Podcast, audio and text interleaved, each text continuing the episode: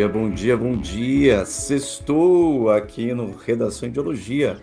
Pedro Rodrigues, nessa sexta-feira chuvosa, onde as fibras óticas tremem, né?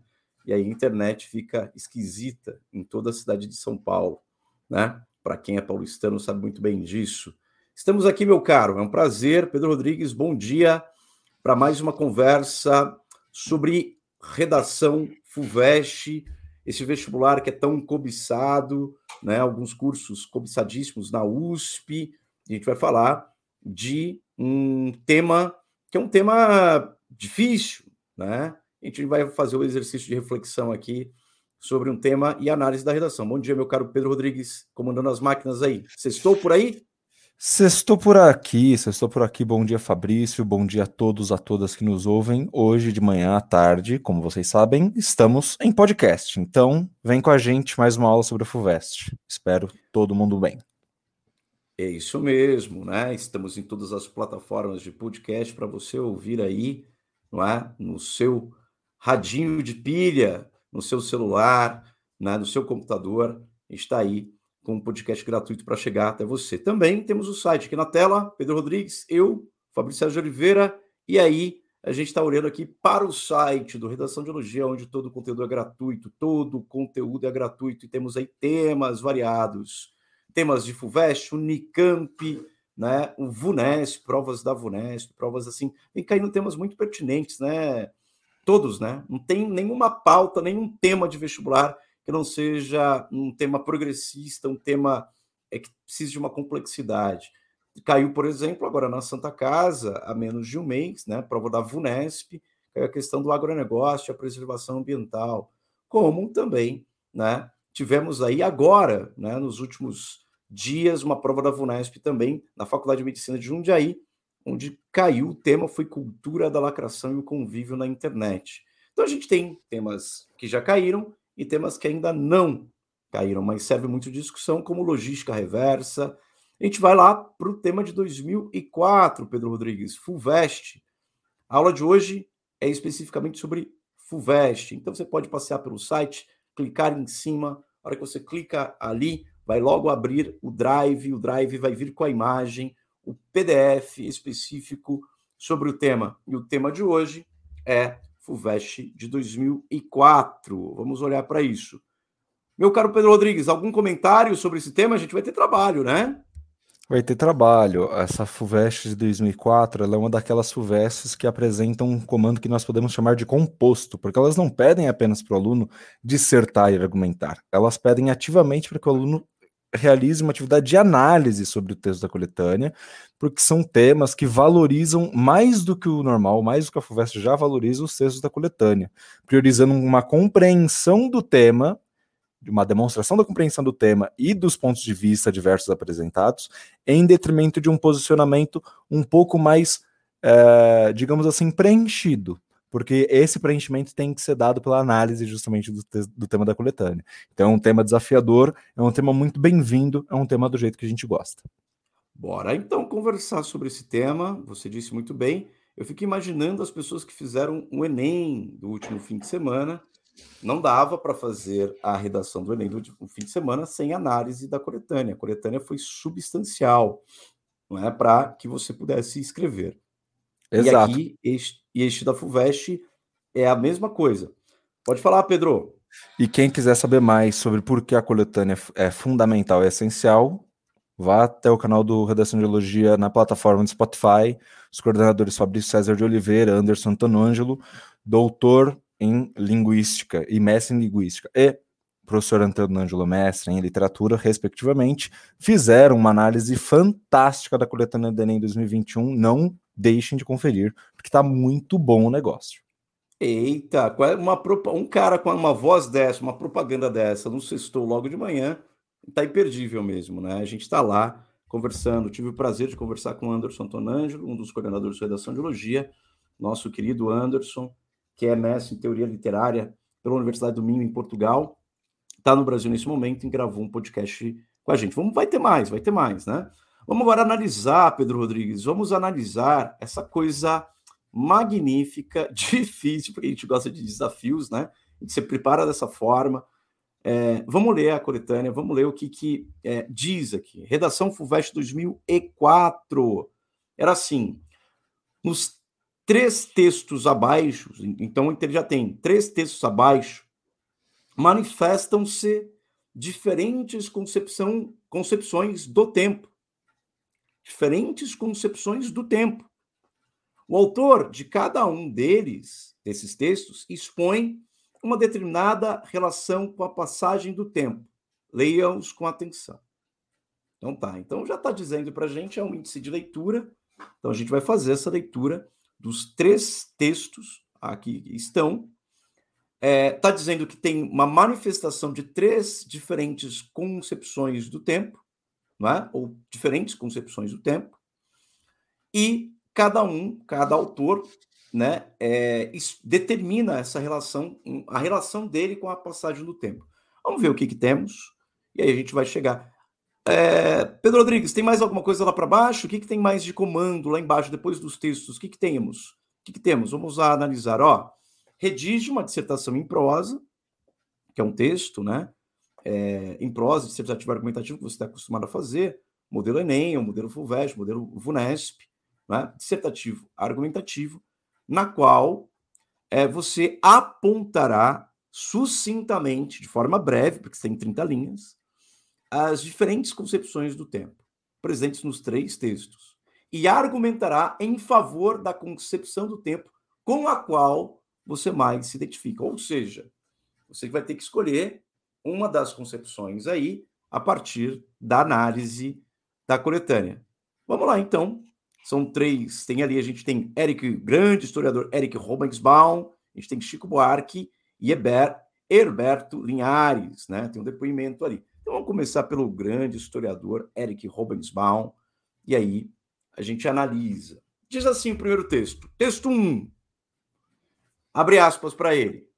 Eric Robensbaum, em tempos interessantes, uma vida no século XX.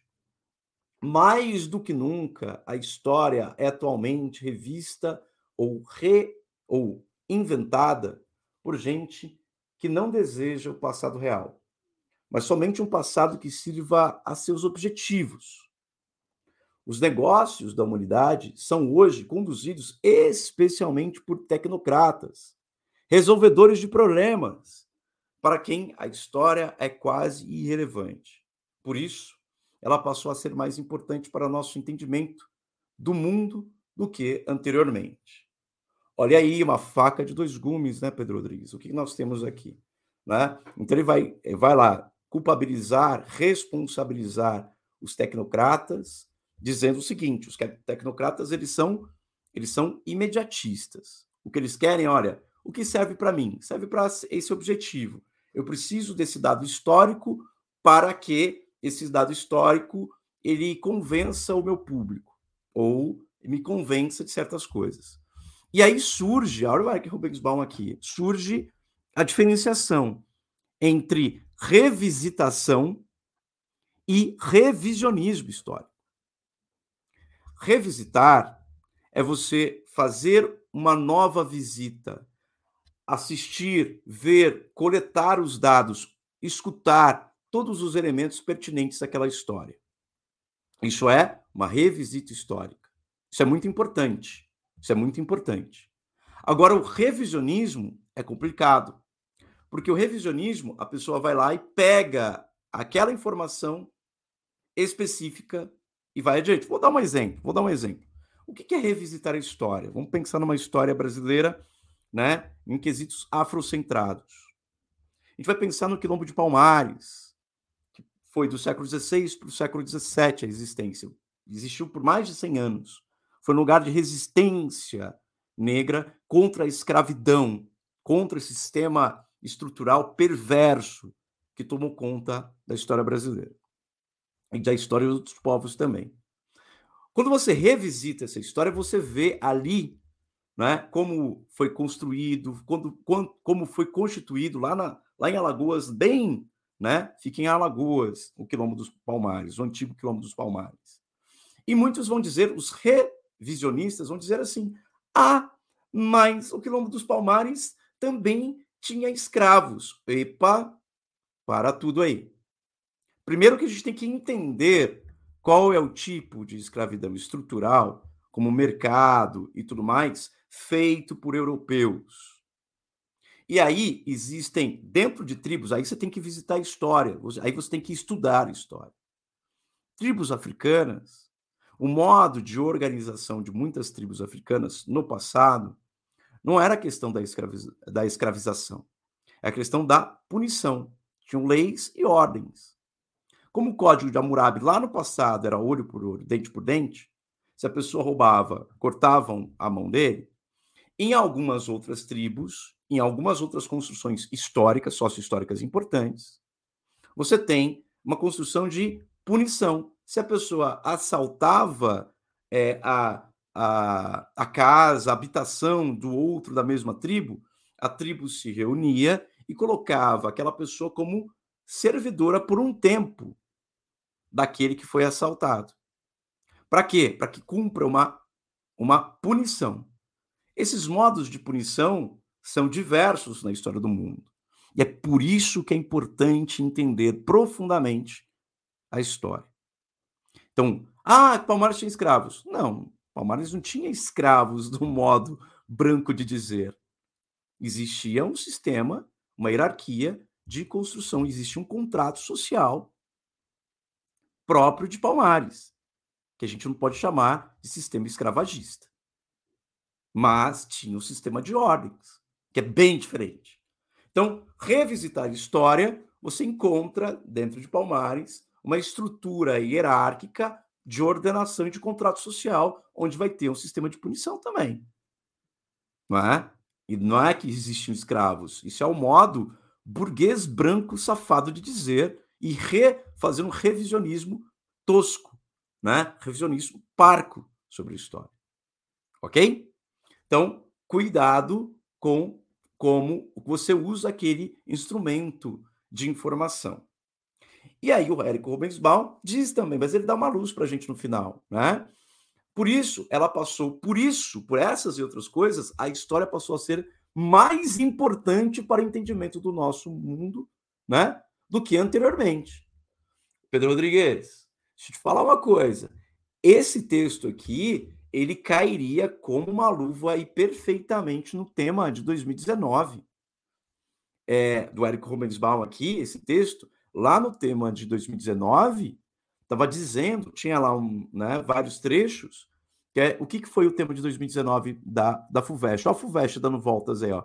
15 anos depois, de 2004 a 2019, 15 anos depois, ela perguntou de que maneira o passado contribui para a compreensão do presente. Esse texto do Eric Rubensbaum tem lá um texto maravilhoso do Walter Benjamin, que é o texto 5 da coletânea de 2019. Se a gente trocasse aquele texto por esse do Eric Rubensbaum, daria certinho.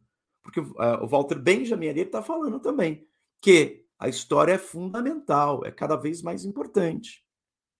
Não é? Então, o papel da história, né? a importância da história, isso é bem interessante. Bom, tem até uma entrevista nossa com o Rodolfo Neves, que é o sociólogo do HO, do História Online, em que a gente conversa bastante sobre essas temáticas, sobre a importância da história. Ele é um sociólogo formado na Unesp, um cara que domina bastante história do Brasil, filosofia, história né, europeia, um cara que manja muito e é bom de conversar. Tem lá na, no blog do Redação de Elogia, a gente tem uma, uma entrevista, uma conversa com ele, e vale muito a pena. Pedro Rodrigues, meus comentários sobre o texto 1 são esses. Vamos para o texto 2 ou você quer tecer também algum comentário? comentário breve do ponto de vista conceitual, procurando esclarecer um pouco do primeiro comando da FUVEST, já que ela fala de concepções do tempo. A pergunta que se impõe para o aluno é: tudo bem, qual é a concepção de tempo do Hobsbawm? Essa é a pergunta que fica e a gente tem que, de alguma forma, buscar elementos para isso. Acho que uma isso. das formas de responder essa pergunta que se coloca é a seguinte: notem que o Hobsbawm ele tem um olhar que nós podemos chamar de passadista. Só que não é um olhar passadista qualquer. Ele não está simplesmente olhando e focando o passado. Ele trata o passado como história. Ou seja, o Hobsbawm ele parte de uma perspectiva de que passado como história é um passado documentado e sistematizado em conhecimento e, portanto, objetivamente acessível.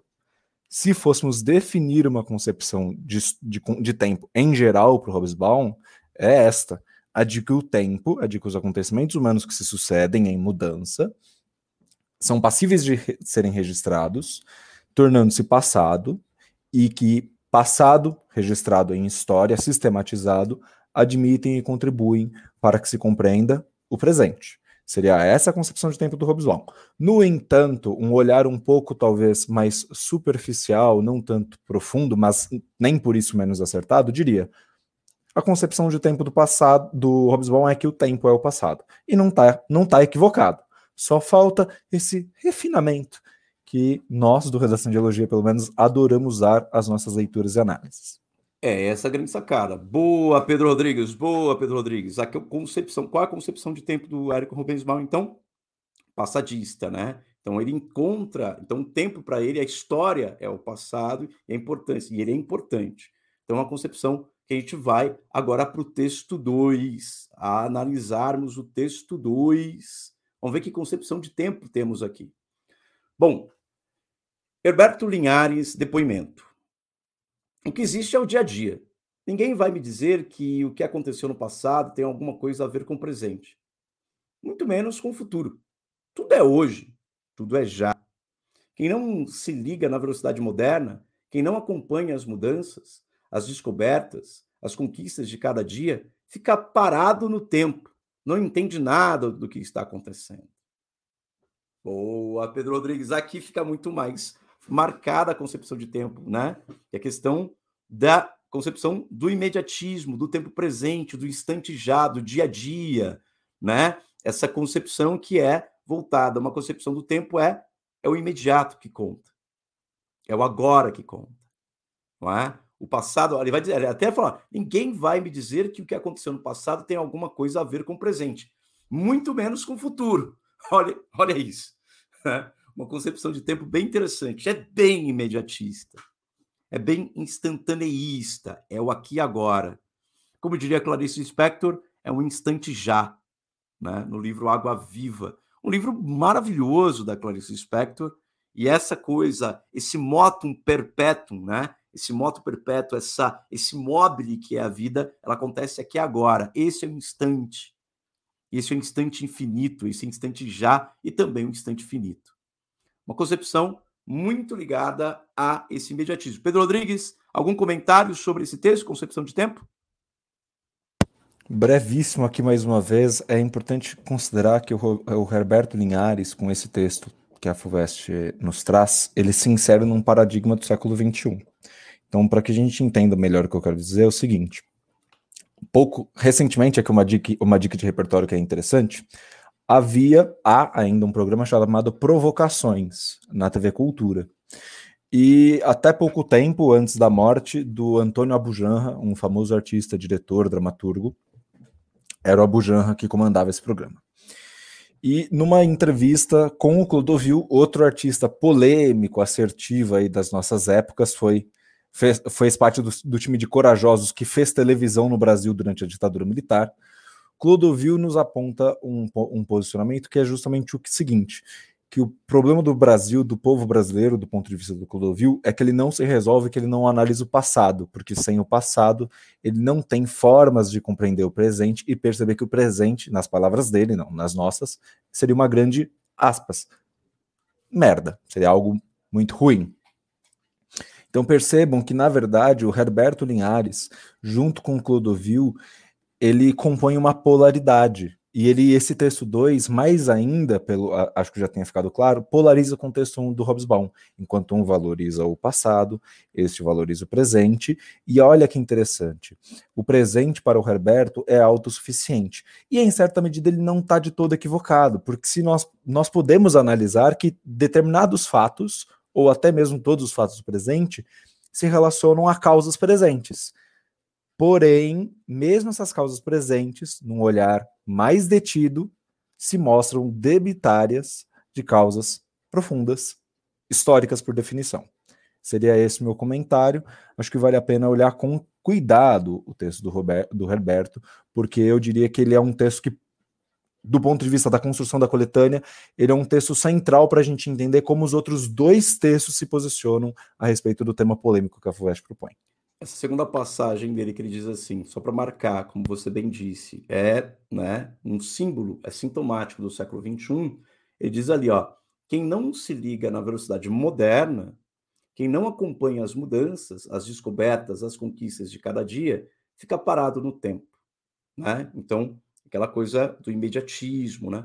Da, a gente tem na construção né, do tempo do século XXI, nessa concepção, que o tempo é para agora, a produção para agora, né? Não é, não, não, se pensa a longo prazo ou médio prazo, mas a coisa para agora. Ah, para que, que eu vou estudar? Porque eu preciso comer ontem, eu preciso, de alguma forma, preciso pagar minha gasolina, preciso continuar né, construindo, preciso trabalhar no Uber, entre outras coisas, né? É importante que o dinheiro circule, essa coisa imediatista, que vai criando também uma nação de ansiosos. Né? O transtorno de ansiedade vem crescendo muito. A gente sabe que o Brasil tem um dos índices mais altos de ansiedade, e muito vem, não de dentro do indivíduo, mas de fora, das conjunturas externas, né? efetivamente. Já o Byung-Chul Han, grande filósofo sul-coreano, contemporâneo, ele fala que essa concepção de tempo, desse imediatismo, essa ânsia, essa ansiedade, esse desejo para o agora, ela não é mais externa, ela é interna. É? Então, nós estamos 24 horas por dia com esse motor do imediatismo dentro da gente, e aí vai montar aquilo que ele vai construir como sociedade do cansaço e ou sociedade do desempenho. Ótimo, Pedro Rodrigues. Texto 3, vamos para ele, para a gente analisar uma redação. Vamos lá diz o seguinte: é uma canção de Chico Buarque. Obviamente que a gente não vai cantar, a gente vai ler, né? Essa coisa linda de Chico Buarque de Holanda, grande, filho de Sérgio Buarque de Holanda, e o nosso querido Chico Buarque, ele é ganhador do Prêmio Camões, que é o prêmio mais é justamente o prêmio mais importante da língua portuguesa no mundo, né? Ele é dado para escritores de língua portuguesa. Então, todos os países africanos, países asiáticos, né, cidades e estados asiáticas, é Macau, por exemplo, né, na China, ou mesmo Brasil e Portugal, países luso-falantes, né, você tem é, aí prêmios. E o Chico Buarque de Holanda ganhou um prêmio literário. Né? Portanto, Chico Buarque não é só compositor, ele é um literato. Ok? Não se afobe, não, que nada é para já. O amor não tem pressa, ele pode esperar em silêncio no fundo de armário, na posta restante, milênios, milênios no ar. Que quebra de expectativa, que quebra em relação à, à expectativa do texto 2, não, Pedro Rodrigues? Você tem o imediatismo né, do texto 2, e aqui, opa, não se afobe, não. Que nada é para já. E é, há uma ambiguidade desse que nada é para já que é importante, né? Diz assim: olha, nada acontece no já. Né? E essa que nada é para já, não acontece aqui. Então não se afobe. Né? A construção é futura. A construção é feita a longo prazo. A construção é, é feita com tranquilidade. Né? O amor não tem pressa. O amor não tem pressa. É uma concepção de amor, né? E é uma concepção de tempo dentro do amor que não tem pressa, né? Um tempo que é mais é, estendido, não é? Ele não é ele não é pontiagudo, ele não é agudo, ele não é cortante como imediatismo, é? E quem sabe então o rio será alguma cidade submersa, os escafandristas virão explorar sua casa, seu quarto, suas coisas, sua alma, desvãos. Sábios em vão tentarão decifrar o eco de antigas palavras, fragmentos de cartas, poemas, mentiras, retratos, vestígios de estranha civilização. Não se afobe, não, que nada é para já. Amores serão sempre amáveis. Futuros amantes, quiçá, se amarão sem saber com amor que eu um dia deixei para você. E o Chico Buarque, Futuros Amantes, essa é uma, uma poesia de uma construção. Além disso, né, a gente pode fazer as várias camadas históricas colocadas aqui e também as referências literárias as quais ele vai justamente utilizando. Bom, deixamos para vocês, vocês ouvirem Futuros Amantes Chico Buarque. Vale muito a pena fazer análise. O próprio Chico Buarque fala dessa construção da letra e você vai encontrar isso no YouTube com toda tranquilidade. Pedro Rodrigues, meu caro, algum comentário sobre essa concepção de tempo do terceiro texto para que nós possamos ir para uma análise de uma redação? De novo aquela pergunta chata, mas tudo bem. Aí, lemos, lemos o texto 3 e a concepção de tempo do cara, onde é que fica? Né? Como a gente pode sintetizar isso na hora que a gente chega lá na FUVEST, tem um poema, tem uma música que é um pouco críptica, não é tão assertiva quanto, quanto o texto 2. O que, que eu faço?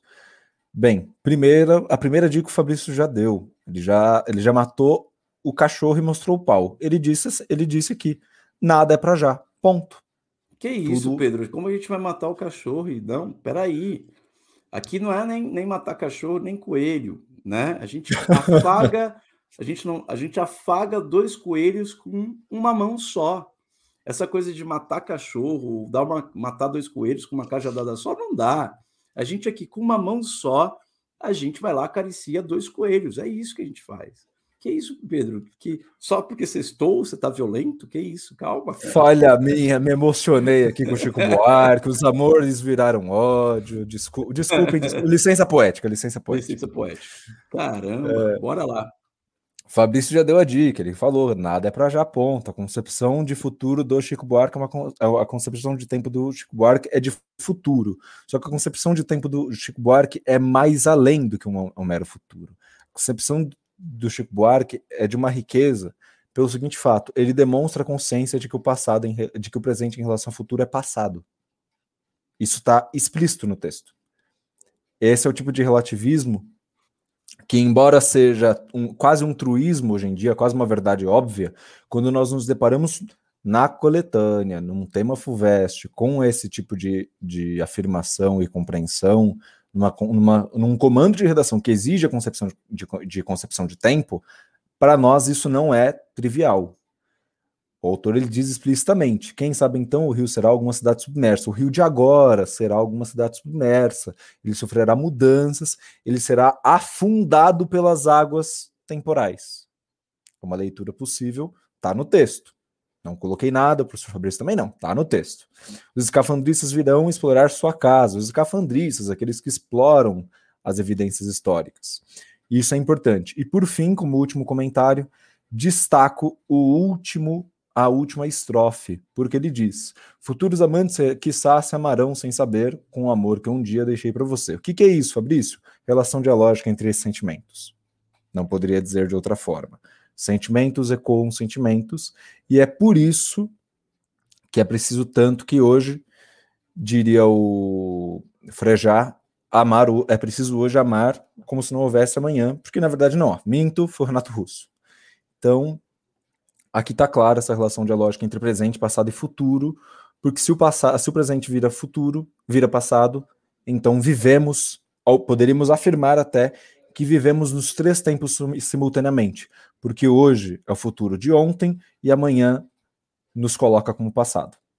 Então Perfeito, dá, dá para a gente pensar que o texto 3 ele of nos oferece, de maneira muito elegante, até sutil, uma síntese dos pontos de vista apresentados antes, mesmo que se posicione. Olha, para mim o que importa é o futuro. É, as três concepções de tempo ficam marcadas, né? A passadista, a imediatista e a intersecção e a interrelação dos três tempos, que é o texto 3. Vou frisar só um, um, uma estrofe aqui magnífica, magnífica, do grande poeta, escritor, compositor Chico Buarque, Olha esse trecho, que coisa. Olha, que, olha a valorização do passado, olha como o passado é importante, né? Sábios em vão tentarão decifrar o eco de antigas palavras. É o que a gente faz com a história. É o que a gente faz quando a gente revisita a história, quando a gente vasculha, não é? Fragmentos de cartas. A gente tem tantos fragmentos de cartas, não só de amantes, não só de pessoas, mas a carta de Pervaz de Caminha, né, que fala do achamento do Brasil, ou da invasão do Brasil, né, melhor dizendo, não do descobrimento, mas do achamento, carta de achamento, né, o próprio é, é, Pero de Caminho escreve sobre isso, ou mesmo fragmentos de cartas, a gente teve agora cartas escritas de índios brasileiros no século XVII trocando cartas né, na briga é, no século, na, no, dentro da colonização, tem índios escrevendo em cartas, né, escrevendo em português, mas porque justamente eles estavam tentando se comunicar com os familiares que falavam português. E essas cartas estão no museu na Bélgica e na Holanda, né? Poemas. O que os poemas dizem? O que, que as canções mentiras, né? Ele coloca aqui para dar uma quebra de expectativa. Poemas, mentiras, retratos, vestígios de estranha civilização. Toda a civilização que não seja nossa é estranha, não é? Todo tempo que não é o nosso é. O nosso tempo já é esquisito, já é estranho. Então, só um comentário, Pedro Rodrigues, a gente vai para a redação. Que tema complexo, difícil. Ah, essa FUVEST que traz para a gente aí complicações. Então a gente vai ter que escrever uma dissertação argumentativa, né, de forma sucinta sobre as diferentes concepções de tempo presentes nos três textos e argumentando em favor da concepção de tempo a qual você mais se identifica. E bora lá. O que, que nós temos aí de texto para análise? Vamos fazer análise dele, bora para a nossa conversa de análise, que é sempre muito boa, sempre muito produtiva. Vamos para cima disso. Vamos analisar com calma, não é? Só para que a gente tenha. Esse texto é de um dos alunos do Redação de Elogia, né? É, a pessoa escreveu de forma extremamente. Ela foi perspicaz, foi inteligentíssima, é um texto acima da média, porém, porém, poderia melhorar. E aí a gente vai dar as dicas para essa melhora. Pedro Rodrigues, na tela, a redação. Deixo para você as honras de ler o texto. É contigo, meu caro. Vamos naquele bate-papo, então. Vamos embora. Sim. A ilusão do tempo. Que maravilha de título. Por que que maravilha? Vejam só que o Fabrício César de Oliveira e eu, nós analisamos uma coletânea e mostramos que o tempo é relativo à concepção de cada um. Portanto, fica é possível argumentar, é possível defender que o tempo não é um fato objetivo. É possível defender que talvez ele seja uma ilusão. E sabe quem mais defende isso? Carlo Rovelli, teórico, físico, que escreveu um, tem, escreveu um, um livro inteiro dedicado à questão bem recentemente. Tem uma matéria dele na BBC falando disso. É bem legal. Então, um título já provocativo que já está em diálogo desde o título, essa redação já está em diálogo desde o título com aquilo que a coletânea se propõe a discutir, pra, discutir conosco. O tempo pode ser compreendido como uma ilusão humana. Ok. Assim como afirma Albert Einstein, dois pontos, abre citação. A distinção entre passado, presente e futuro não passa de uma firme e persistente ilusão. E aqui, né, usando a terminologia do Enem, já tem repertório sociocultural pertinente, produtivo e legitimado, fazendo parte da contextualização do aluno, fazendo parte da construção da tese. Tudo isso já é muito relevante porque demonstra já uma maturidade em relação ao uso da coletânea. Seria existe uma alternativa, né? Existe existe uma alternativa. Ele poderia colocar que o texto pode ser, o tempo pode ser compreendido. Ele poderia fazer uma inversão, dizer pode-se compreender o tempo como uma ilusão humana. E ao invés de assim como compreende, mas tal como compreende, porque o tal volta e vira frequentemente ele é utilizado para intensificar aquilo que ele introduz. Então, seria uma alternativa bastante interessante. A distinção entre passado e presente. Ok, nesse sentido, o tempo, uma ilusão humana, parece que faltou uma palavra aqui, ou uma vírgula, sendo, ah, sendo o tempo. Nesse sentido, sendo o tempo uma ilusão humana, é possível afirmar que os indivíduos o percebem.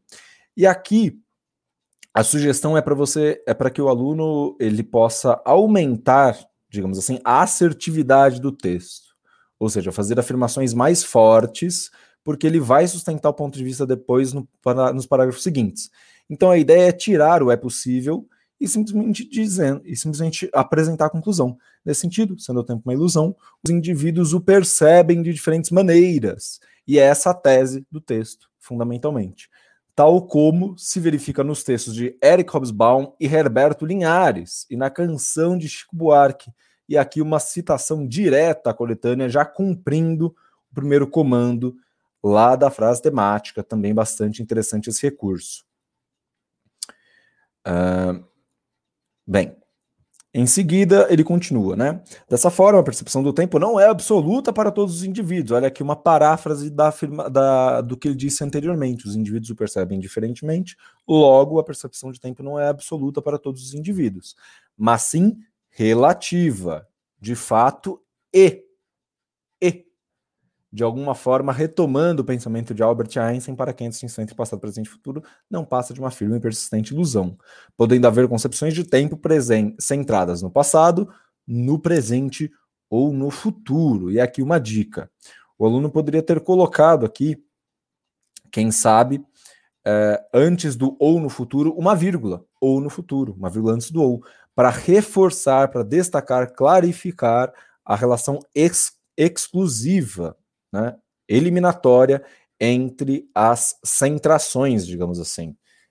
Um pensamento centrado no presente, um pensamento centrado no passado, ou não, é por eliminação, no futuro. Acredito que sejam esses os comentários da minha parte, professor Fabrício. Algo que o senhor queira acrescentar? Ligando o microfone aqui. Pedro, eu gostei bastante do primeiro parágrafo. Eu acho que é, tem algumas coisas que a gente precisa aprender com esse primeiro parágrafo. Como a prova é difícil e ela traz três concepções de tempo, a tese, o título, o título tese, né? O título tese é bem interessante porque depois, logo a ilusão, o tempo, logo na primeira linha, ele já faz essa demarcação, né? E traz uma definição de Albert Einstein. E o que eu mais gostei desse primeiro parágrafo é como ele usa usufrui muito bem das concepções colocadas no próprio texto e menciona os seus autores, os seus respectivos autores, aqui no primeiro parágrafo, mostrando: olha, eu estou fazendo um índice de interpretação e as concepções que apareceram foram essas. Não é? Cada um pensa de uma forma e aí vem a tese. A percepção do tempo não é absoluta para todos os indivíduos. Essa é a tese. Né? Esta é a tese. E dessa forma, quer dizer, o conectivo muito bem utilizado, interessante, bem construído, Pedro. Esse é o comentário. Acho que o texto sem, né? Quando menos é mais aqui, eu acho que mandou muito bem. E é essa colocação, ok? Sem okay. comentários sobre linguagem. Seguimos. Primeiramente, é preciso analisar o. É preciso analisar a concepção que se encontra no texto de Eric Hobsbawm. Olha só. E aí o aluno, de novo, ele está demonstrando. Olha, você pediu para eu relacionar os textos, Fuveste. Você pediu para que eu aponte sucintamente as concepções de tempo? Eu estou fazendo. E isso lembra muito aquela redação nota mil que nós analisamos na última live antes do Enem, porque era uma redação que fazia o tempo, fazia questão o tempo todo do, de quê, como disse o Fabrício naquela live, professor Fabrício. Retomar o tema parágrafo a parágrafo e demarcar o relacionamento, o desenvolvimento argumentativo do tema. Essa redação aplica se utiliza do mesmo expediente. Retoma o tempo todo a frase temática de alguma maneira. Essa, esse, né, esse Eric Hobsbawm defende uma visão mais centrada no passado, sendo que, ai, ai, ai, esse sendo que é vetado. Por quê? Porque a gramática diz que é, não existe uma justificativa razoável. A gramática normativa é um pouco taxativa em relação ao uso do sendo que, porque ela diz que ele é uma locução conjuntiva obscura, que não deixa claro qual é a relação circunstancial que se, que se está propondo. Não sei em que medida isso é tão válido, mas como a FUVEST ela exige uma escrita formal, é, é, o tipo de coisa que seria o ideal tirar e de repente colocar um E. Esse defende uma visão mais centrada no passado e para ele o tempo é tudo aquilo que já passou, simplesmente sem muita volta. Muito bem. É... E aqui vamos seguir então a nossa leitura. Além disso, o historiador mostra que a passagem do tempo pode ser retratada na história, a qual permite não só que as pessoas compreendam o presente com base nos fatos passados, mas também que indivíduos alterem a história de acordo com seus interesses. Logo, Eric Hobsbawm adota a concepção de que o tempo é o passado. É, aqui algumas considerações iniciais. Primeiro que a gente nota que o aluno, embora ele esteja cumprindo o texto da coletânea, ele deixa de fazer algo que seria muito bom para esse tema, se posicionar em relação à concepção de tempo. Então, qual é, qual é a ideia? A FUVEST pediu para que você apresentasse sucintamente, só que ela pediu um posicionamento. Se você já sabe que você adotará um certo posicionamento em, de, em favor de uma certa concepção de tempo, já se posiciona. Então, ah, o Eric Hobsbawm diz isso, não sei o quê, mas não é assim por causa disso. Ou a concepção dele não é objetiva porque o tempo é uma ilusão, apontando que a sua tese central seria justificativa para que a tese do Hobsbawm fosse invalidada do seu ponto de vista. Isso eu acho que faltou, já que a, já que a redação ainda é uma dissertação argumentativa, não apenas um resumo. Uma outra coisa que eu acho que vale a pena comentar é, é que ele poderia ter colocado as aspas na palavra história, relativizando, dando aquele fazendo aquela provocaçãozinha.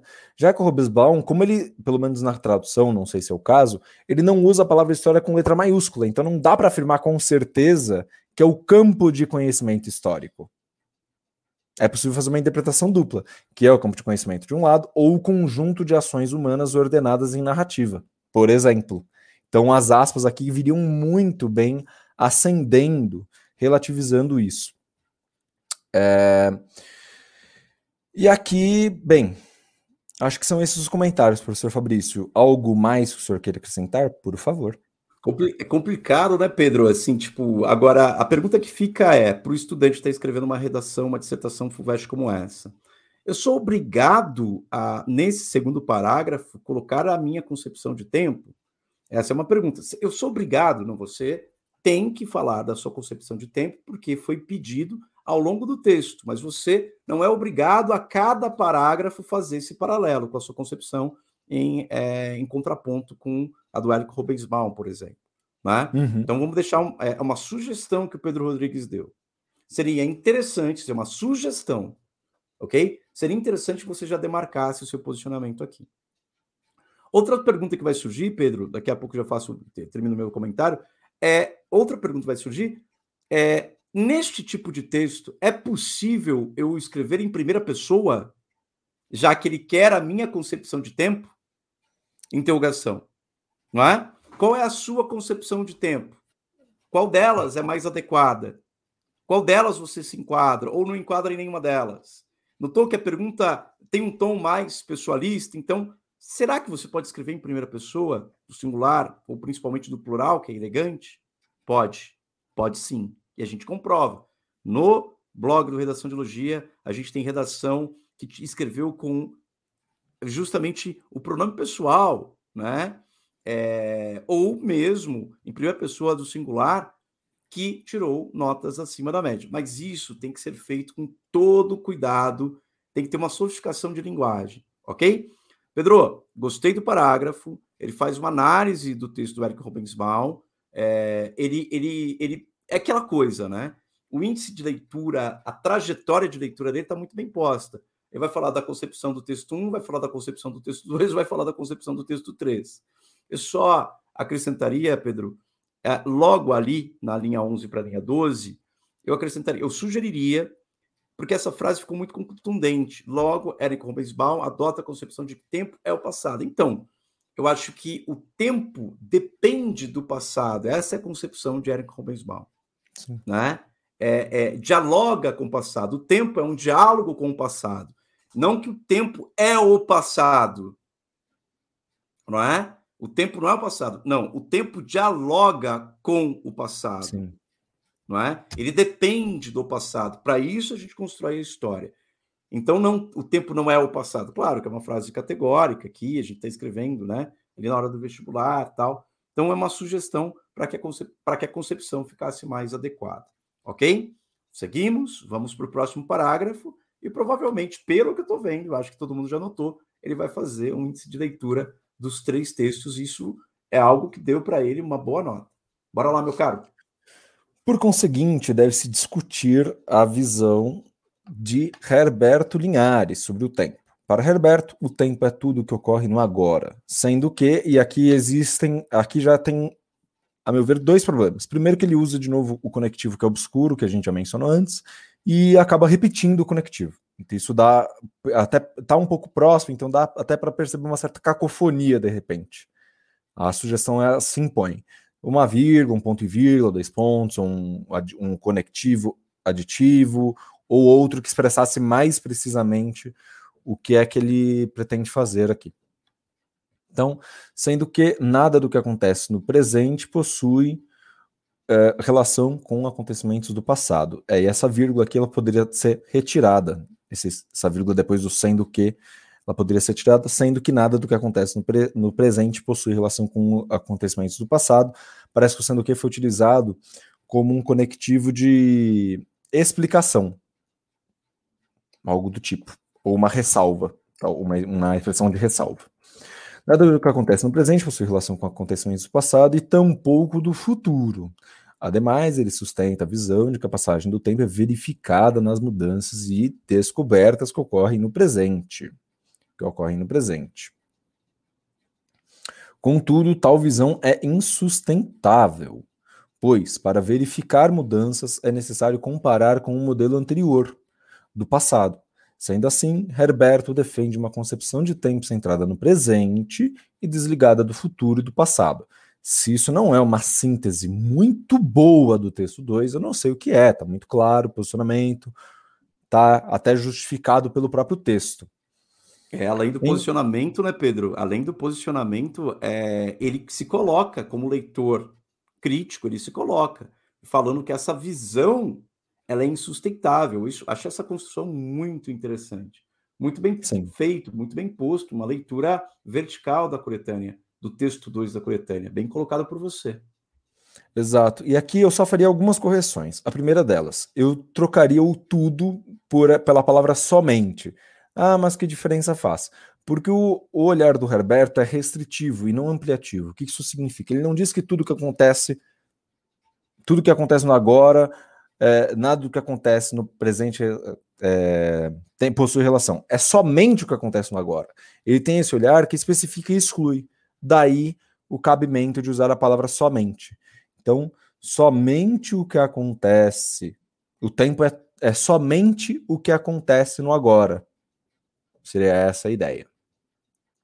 E também uma outra, uma, uma outra sugestão aqui para o sendo que seria portanto, mas o portanto separado, propondo uma relação de causa. Né? É... E acredito que seja isso, então vamos para o parágrafo 3. Por fim, é necessário debater sobre a concepção de tempo adotada por Chico Buarque em sua música Futuros Amantes. Chico apoia-se, e aí existe uma pergunta sobre respeito da tonalidade. Eu posso chamar o autor pelo primeiro nome? Essa é uma pergunta que se coloca. Eu posso chamar ele de Milton? Posso chamar ele de Chico? Eu digo o seguinte: a maioria dos manuais de redação dirá que não, porque eu, eles dirão que chamar pelo primeiro nome marcará uma informalidade, o texto terá uma tonalidade informal, e aproximará demais o escritor e o seu objeto, criando uma relação de intimidade e não de distanciamento, como seria desejável numa redação dissertativa argumentativa. Porém, como o recurso coesivo é válido, é válido, então eu não acho que isso possa ser penalizado em linguagem. É mais um erro aqui de, de entonação, talvez de sensibilidade para com a espécie do texto, mas não realmente um erro de linguagem. Chico apoia-se em uma visão mais voltada para o futuro, o qual é um movimento incerto em que tudo pode ocorrer, segundo ele. Com isso, o cantor defende que nada adianta compreender o passado ou mesmo viver o presente com pressa. E aqui uma observação, em, talvez em relação à caligrafia. Acho que valeria a pena distanciar um pouquinho a palavra com e a palavra pressa, porque na leitura dá a impressão de que é uma palavra só, o, pre, o presente compressa, como se fosse uma compressa de ar, de ar ou água quente. Então talvez esse distanciamento, é, porque a proximidade cria um certo ruído na hora da leitura. Porque nada se sabe sobre o futuro, uma relação de causa, e é fato, nada se sabe está expresso na música. Assim, portanto, né, em conclusão, Chico Buarque adota a concepção de que o tempo é tudo o que está por vir. Sim, mas como nós vimos, não é apenas tudo que está por vir, mas também tudo que está e se transpassará, né? Aquilo que será ultrapassado. Nós vimos que é um pouco mais além, mas não existe nenhum erro na interpretação do conhecimento da, da interpretação do que o Chico entende. Talvez fosse interessante substituir este momento aqui, ele diz, o futuro, o qual é um momento incerto em que tudo pode ocorrer. Não, é isso mesmo. Professor Fabrício, algum comentário? Meu caro Pedro Rodrigues, é, aqui houve um pequeno deslize que é típico, um pequeno deslize na, nas concepções, naquilo né? que por isso que a gente analisou primeiro a coletânea, é sempre muito importante. A leitura uh, devida e adequada feita do primeiro texto, a concepção do Eric Rubensbaum, a concepção também imediatista, ligada ao, ao presente, ao agora, do Herbert Linhares, ali, muito bem posto. E aqui a, apenas um diz de fato, Chico Buarque apoia-se uma visão mais voltada para o futuro, né? De fato, mais voltada, mas não só, né?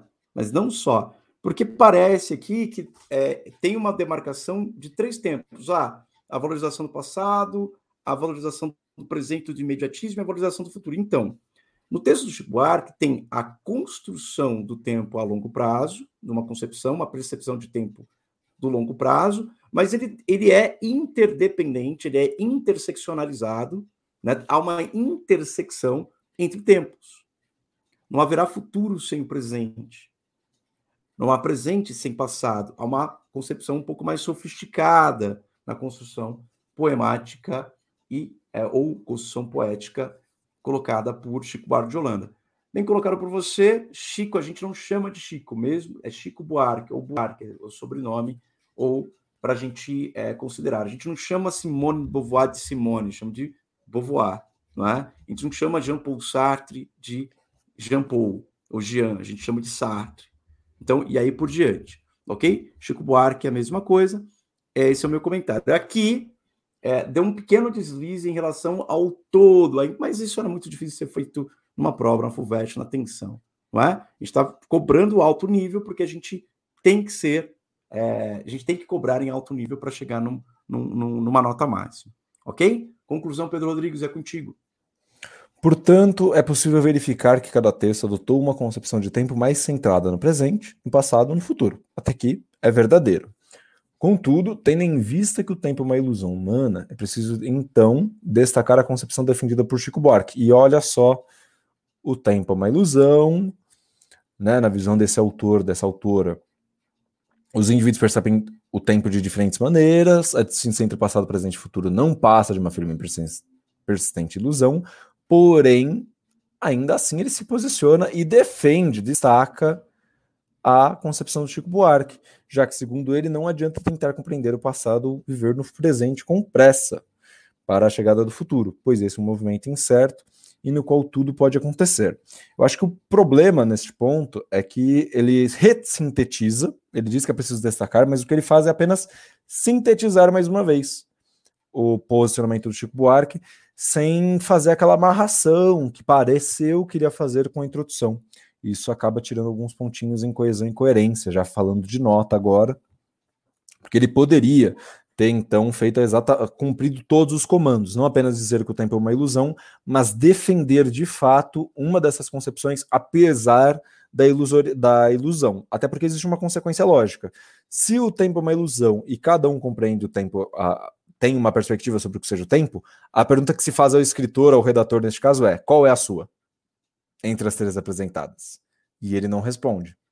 Então isso pesa no desenvolvimento temático, porque embora a tese dele esteja clara, não é tão clara assim qual é a concepção de tempo que ele defende. Parece, né? Para, ele parece sugerir dar destaque à concepção defendida pelo Chico, no entanto, ele é um leitor crítico do Hobsbawm e que parece, lá no parágrafo de desenvolvimento 1, uh, aderir à tese do Hobsbawm, mas isso também não é tão claro assim.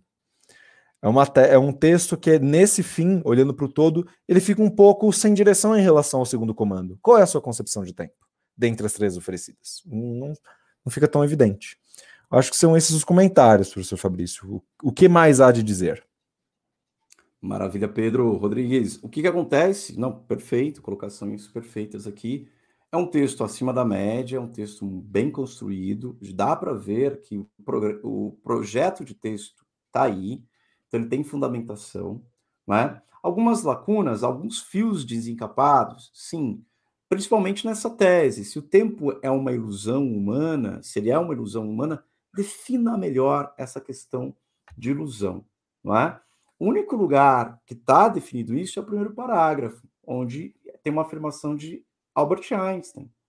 A distinção entre passado, presente e futuro não passa de uma firme e persistente ilusão. Demonstra isso concretamente, demonstra que a distinção entre passado, presente e futuro, ela é essa ilusão, não é? Por quê? Que concepção de ilusão você está dizendo? Acho que faltou um aposto explicativo mais ao final do texto, na conclusão mesmo, não é? Ele fala, tem lá na conclusão, ele fala que a percepção, vale destacar a percepção de tempo na, de Chico Buarque. Eu acho isso muito interessante. Ele fala lá, ó, vale então destacar, passou um pouco a linha ali, é preciso então destacar a concepção defendida por Chico Buarque. Sim, só que não é um tempo só ligado ao futuro, é um tempo interligado. E também, se é uma persistente ilusão, quando Albert Einstein diz isso, vamos lá, né? Ele está elaborando a teoria especial da relatividade e também a teoria geral da relatividade. Essa concepção daquilo que é tempo para Albert Einstein é algo muito diferente daquilo que nós, ocidentalmente, construímos como concepção. Pedro, é, essa pergunta ou esse tema, ele dialoga muito com o tema da Unesp do ano passado. A Unesp de 2020 para 2021 perguntou se o tempo era dinheiro. Era uma interrogação, né? Tempo é dinheiro? Sim. E a gente já fez análise que tem uma dicotomia ali, que tempo é dinheiro, dentro da concepção sócio-histórica cultural com a qual nós vivemos, mas tempo é mais do que dinheiro, porque o dinheiro existe dentro de um tempo histórico, mas o tempo é maior do que o dinheiro, né, como categoria fenomenológica, porque é, o dinheiro vai acabar, mas o tempo não, não é? como categoria fenomenológica, né, metafísica aí e física também, né? Metafísica, porque vai Sim. além da física, efetivamente, né? Metafísica no sentido de abstração. Faltou uma definição sobre ilusão, tá? Talvez voltar para Albert Einstein, talvez voltar para o entendimento que o tempo é uma ilusão, porque ele é muito fugidio, ele é rápido, né? O passado, como diria um grande pensador, o passado é o segundo anterior. O que, que ele está dizendo? É, já passou. O que eu acabei de dizer já passou ficou como, como registro. Mas, ao mesmo tempo, é registro para o presente e é registro para as gerações futuras. Essa é a importância da história. Né? Então, Sim. a concepção de tempo é uma ilusão, demarca mais claramente como ela é ilusória. Não é? Talvez uma percepção do cotidiano. Ou a gente pode perceber que o tempo é ilusório. É, talvez uma saída. Era, não é? Sim, claro. uma saída, talvez. Saída? Uma saída talvez seria que na introdução ele apontasse como essa, plu essa pluralidade de pontos de vista do texto, essa pluralidade de pontos de vista sobre o tempo, comprova que o tempo é uma ilusão, justamente pelo caráter inobjetivo que o texto apresenta. Então seria uma saída, ele poderia dessa forma ficar demonstrado que o tempo é uma ilusão, haja visto o fato de que diferentes autores o tratam e, e o concebem diferentemente, dando ênfase ou destaque a diferentes aspectos e momentos desse todo. Assim, em acordo com a definição de Albert Einstein, retomando a introdução como você bem propôs, seria uma saída, porque aí ele retomaria a síntese, ele aproveitaria as sínteses que ele fez, que ele produziu ao longo do texto, como argumentos para a tese dele.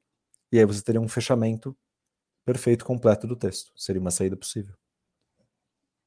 É isso mesmo, Pedro. Saída muito bem colocada, muito bem registrada por você, meu caro. Perguntas, chat, perguntas aí. Podemos, ó, 58, aqui tá marcando o reloginho, 58 minutos de live. A gente está chegando em uma hora, fechando aqui, né? Nossos trabalhos e tudo mais. É isso, Pedro Rodrigues.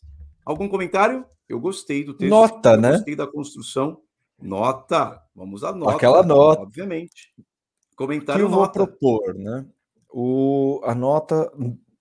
Eu, na, na grade de redação de elogia, uma, uma, nota 3 no desenvolvimento temático, 3, 3,5, justamente porque falta essa fundamentação da tese, falta esse aprofundamento do que seja essa, desse tempo ilusório, faltou uma compreensão, uma compreensão, como bem apontou o professor Fabrício, mais refinada do texto 3 da coletânea, né? Poderia ter como bem disse o Fabrício, não é uma exigência, mas é uma sugestão que acrescentaria muito ao texto. Já poderia ter se posicionado a respeito das concepções, negando ou afirmando, demonstrando discórdia ou concórdia, parágrafo a parágrafo. Então fica, em termos de conteúdo, desenvolvimento temático, 3, 3,5.